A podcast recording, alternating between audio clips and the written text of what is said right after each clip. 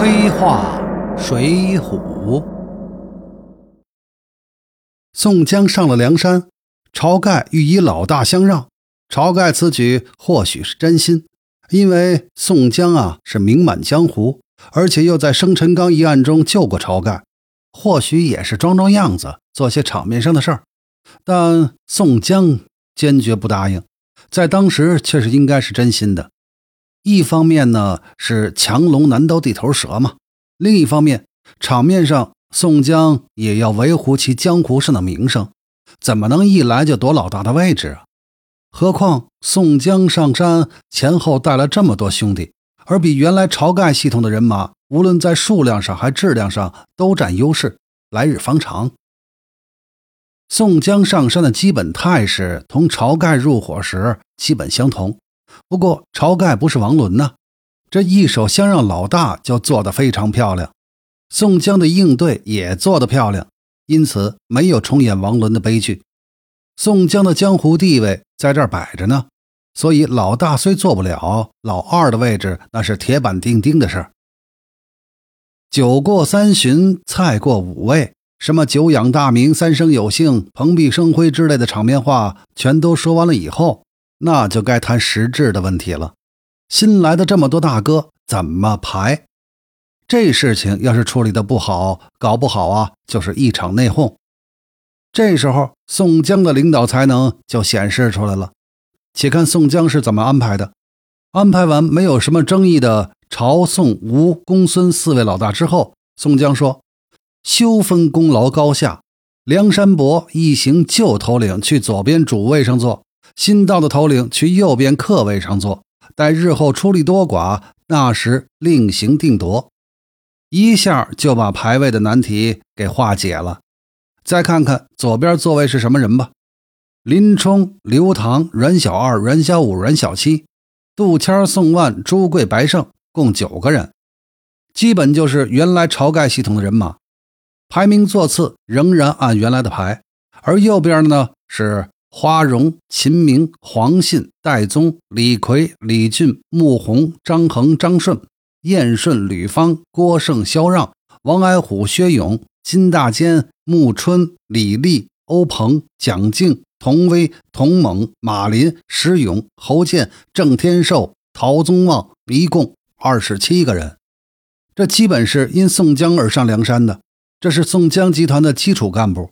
其排名的顺序是论年甲次序，互相推让。按年甲次序是宋江时代排位的一个重要标准。从此直到梁山组织十阶授天文，基本上按这个原则，再也没有进行过真正意义上的排位了。这样一来，梁山的聚义厅里面右边一排坐的大哥就要比左边的多出了三倍。这样的做法。至少在美学角度上来说是不对称美观的，而且以后继续会有新的头领加盟，也就是说，最终右边的好汉数量会达到九十五位。也不知道当时梁山聚义厅里的好汉们看到这样的座次安排有没有异样的感觉。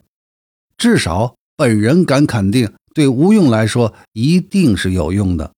因为从此之后，吴用就极力向宋江靠拢，从为晁盖出谋划策到帮助宋江一起架空晁盖，对宋江来说也需要这样一个军师一类的人物。既然吴用投诚，两人自然是一拍即合，以后合作的水乳交融。宋江上台后就积极对外行动，并通过这些对外的行动呢，慢慢的夺取了领导权。其中吴用的相助是至关重要的，晁盖也不是没有察觉，所以曾头市一战一定要自己率队。不料晁盖却在这次行动中中了毒箭丧生。晁盖的死对宋江啊是个解脱，宋江就可以名正言顺的取了老大的位置了，还可以做些痛不欲生的戏出来。梁山也避免了类似太平天国天津事变的危机。若晁盖始终不死，宋江没准啊，真会做出什么丧心病狂的事儿来。因为晁盖始终是反对招安的，而宋江则是做梦都在想着被招安。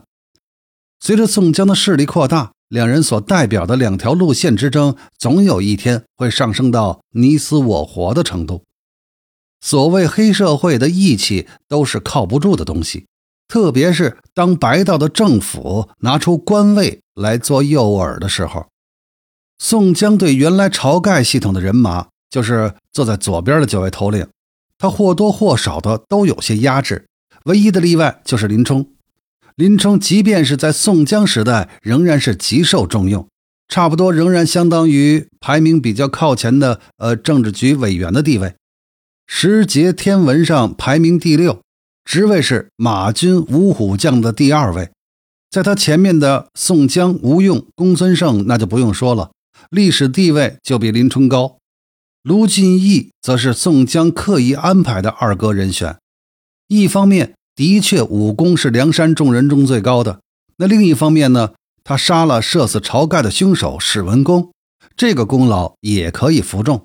特别是对于原晁盖系统的林冲来说，排名第五的大刀关胜，则是家世好，关公的后代嘛，而且还起点高。入伙前是中央政府派往征讨梁山的集团军少将军长，是梁山众人中原先官阶最高的。以这样的身份进入黑道，关胜排在林冲前面，那是很自然的了。而且这个关胜的武功还特别的高，至少能力扛林冲和秦明两个人。所以林冲老六的位置算是在组织内很高的了。林冲能有这么高的排名，主要是因为啊，林冲的确有那个本事。八十万禁军教头，那可不是浪得虚名的。